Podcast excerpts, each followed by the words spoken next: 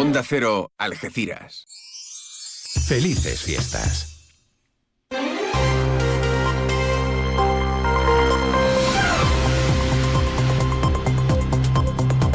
Más de uno. Noticias del campo de Gibraltar con Alberto Espinosa.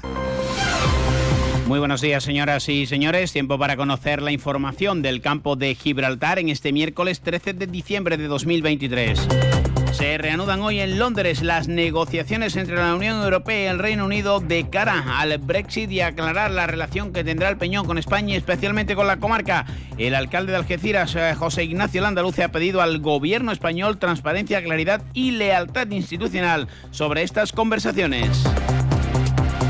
Otra reunión es la que se va a llevar a cabo en Sevilla, en este caso por parte del alcalde de la línea, Juan Franco, con la consejera de Empleo, Formación y Trabajo Autónomo, Rocío Blanco, con quien va a abordar la situación de la residencia Tiempo Libre, conocida popularmente como el Burgo Turístico.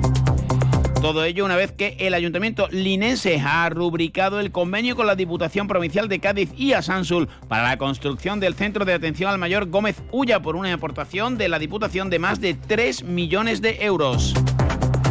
La Junta de Andalucía agradece a la Fundación CEPSA el compromiso para la puesta en valor del patrimonio cultural del yacimiento de Cartella. En los barrios voluntarios de protección civil se formarán en un curso de drones en emergencias. Y también se llevan a cabo obras de mejora por parte de la Junta de Andalucía en la carretera de Punta Paloma en Tarifa. Noticias que desarrollamos hasta las ocho y media de la mañana, como siempre aquí en la sintonía de Onda Cero. Ahora lo que hacemos es marcharnos hasta la EMET para conocer la previsión meteorológica. Lo hacemos hoy de la mano de Javier Andrés. Buenos días. Buenos días. Durante esta mañana en la provincia de Cádiz tenemos cielos nubosos o cubiertos asociados a un frente que deja precipitaciones débiles. Durante esta tarde, tras el paso del frente, los cielos quedarán poco nubosos. Se esperan también durante esta mañana algunas nieblas. Las temperaturas bajan en descenso generalizado. Las mínimas se alcanzarán hoy al final del día. Se espera hoy una máxima de 20 grados en Algeciras, 18 en Cádiz y Rota, 17 en Arcos de la Frontera y Jerez de la Frontera. Las mínimas de 12 en Cádiz, Algeciras y Rota 8 en Arcos de la Frontera y Jerez de la Frontera. Viento de componente oeste flojo en el interior y moderado en el litoral. Es una información de la Agencia Estatal de Meteorología. Gracias, Javier. 8 y 23 minutos. Esta Navidad vívela en San Roque carteros reales, cabalgatas, belenes vivientes, coros y todas las actividades que puedas soñar para los más pequeños durante todas las Navidades. Disfruta de estas fechas tan entrañables en familia. Disfruta la Navidad en San Roque. San Roque, ciudad de la Navidad. Felices fiestas. Londres es el escenario en el que se reanudan las conversaciones entre la Unión Europea y el Reino Unido, en principio también con presencia de eh, miembros del gobierno de Gibraltar o representantes del Peñón, para abordar el Brexit. Ya saben que el uso del aeropuerto es eh, el último motivo de fricción, aunque el gobernador de Gibraltar, David Steele, asegura que el acuerdo estará cerrado de una vez por todas en Navidades. El alcalde de Algeciras y senador del Partido Popular, José Ignacio Landaluce, espera que de una vez por todas también se alcance este acuerdo. Es el momento de pensar en los intereses de España, por supuesto, con la reclamación histórica, por supuesto, la defensa de nuestras aguas, el compromiso de claridad respecto a la base militar, el compromiso medioambiental que debe tener Gibraltar, el compromiso de no dumping fiscal ni, por supuesto, el contrabando del tabaco. Es decir, vamos a buscar una zona de riqueza para todos, una zona de riqueza compartida, pero sin lugar a dudas tenemos que vernos beneficiados, vuelvo a repetirlo, todos.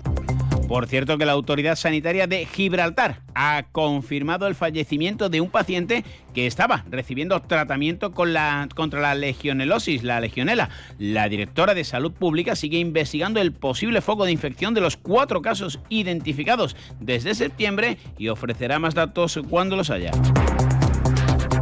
El Partido Socialista, en su tradicional desayuno informativo navideño con los medios de comunicación, ha hecho balance del 2023 y eh, también de algunos proyectos que va a llevar a cabo desde la oposición en Algeciras en torno al 2024. Rocío Raval dice que la cifra de deuda del ayuntamiento es de en torno a 300 millones de euros, algo que no le extrañaría.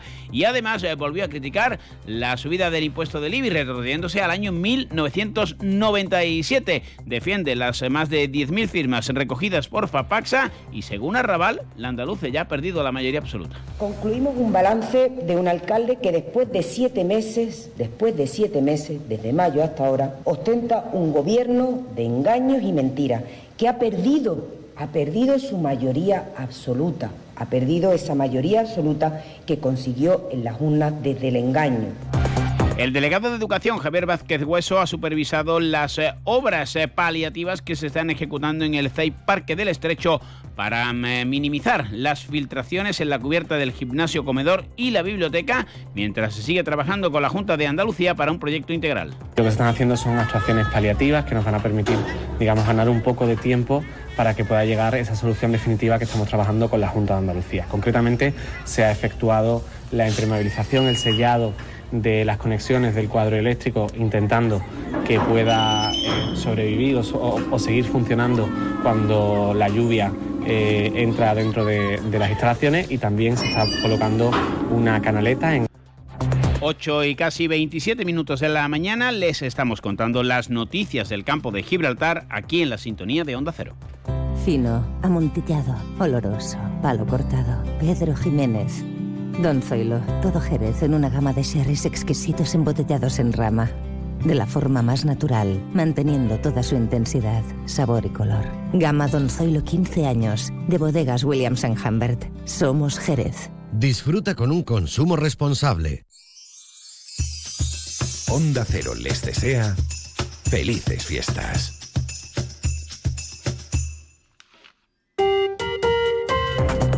El Ayuntamiento de La Línea ha rubricado el convenio de colaboración con la Diputación Provincial de Cádiz y Asansul, por el que la institución provincial aportará 3,2 millones de euros para la construcción del Centro de Atención al Mayor Gómez de Ulla. Todo ello para llevar a cabo un complejo que servirá de atención al menor. Almudena Martínez del Junco es la presidenta de la Diputación Provincial y destaca el compromiso social de su gobierno, del Partido Popular, en coalición con la línea 100%. La puesta a disposición de los mayores de un edificio que se cerró, de Diputación, que se cerró pues hace unos seis años, y también, como ha dicho el alcalde, pues eh, darle vida al barrio de San Bernardo. Desde luego, por parte de la Diputación, está claro nuestro compromiso con la línea, nuestro compromiso con los mayores, con la política social. Eh, recordar que bueno, este año eh, se ha dado un empujón desde los presupuestos a toda la parte social, de familias, de igualdad, eh, son siete, siete y medio más que el presupuesto del año anterior. El alcalde Juan Franco agradecía el compromiso de la Diputación, también ponía en valor el trabajo de Asansul y entendía que es un paso importante, que además el pacto goza de muy buena salud y que se va a poder dar uso a esa residencia de Diputación que no se construyó en el mandato socialista pues pudiera culminar con lo que era una obra bastante ambiciosa y que iba a suponer pues, la creación de 50 plazas para atención de mayores en nuestra ciudad y aproximadamente entre puestos de trabajo directos e indirectos unos 80 puestos. Este tema pues, fue de los que no hubo falta ni discusión cuando se llevaron a cabo las negociaciones, hubo acuerdo en todo momento por parte de, la que actualmente es la presidenta, cuando todavía no, no lo era. Un alcalde que hoy se desplaza a Sevilla, Juan Franco, para mantener una reunión con la consejera de empleo Rocío Blanco, tras eh, tener una toma de contacto con Aarón Verdugo, representante de los cinco trabajadores de la residencia Tiempo Libre que han prestado servicios como vigilante de seguridad en las instalaciones del Burgo Turístico. Recuerden que la propia Rocío Blanco dijo en su visita a CEPSA que la residencia no se iba a cerrar, que se iba a optar por una concesión administrativa y que desde entonces Franco ha expresado algunas dudas, además de protestas por parte de los sindicatos para evitar el cierre de esa residencia como va a ocurrir en otras de Andalucía. Franco quiere aclarar todas estas dudas, además de abordar la situación de los trabajadores de seguridad. La cita prevista para las 11 de la mañana en la capital andaluza. 8 y media al SINA, más de uno.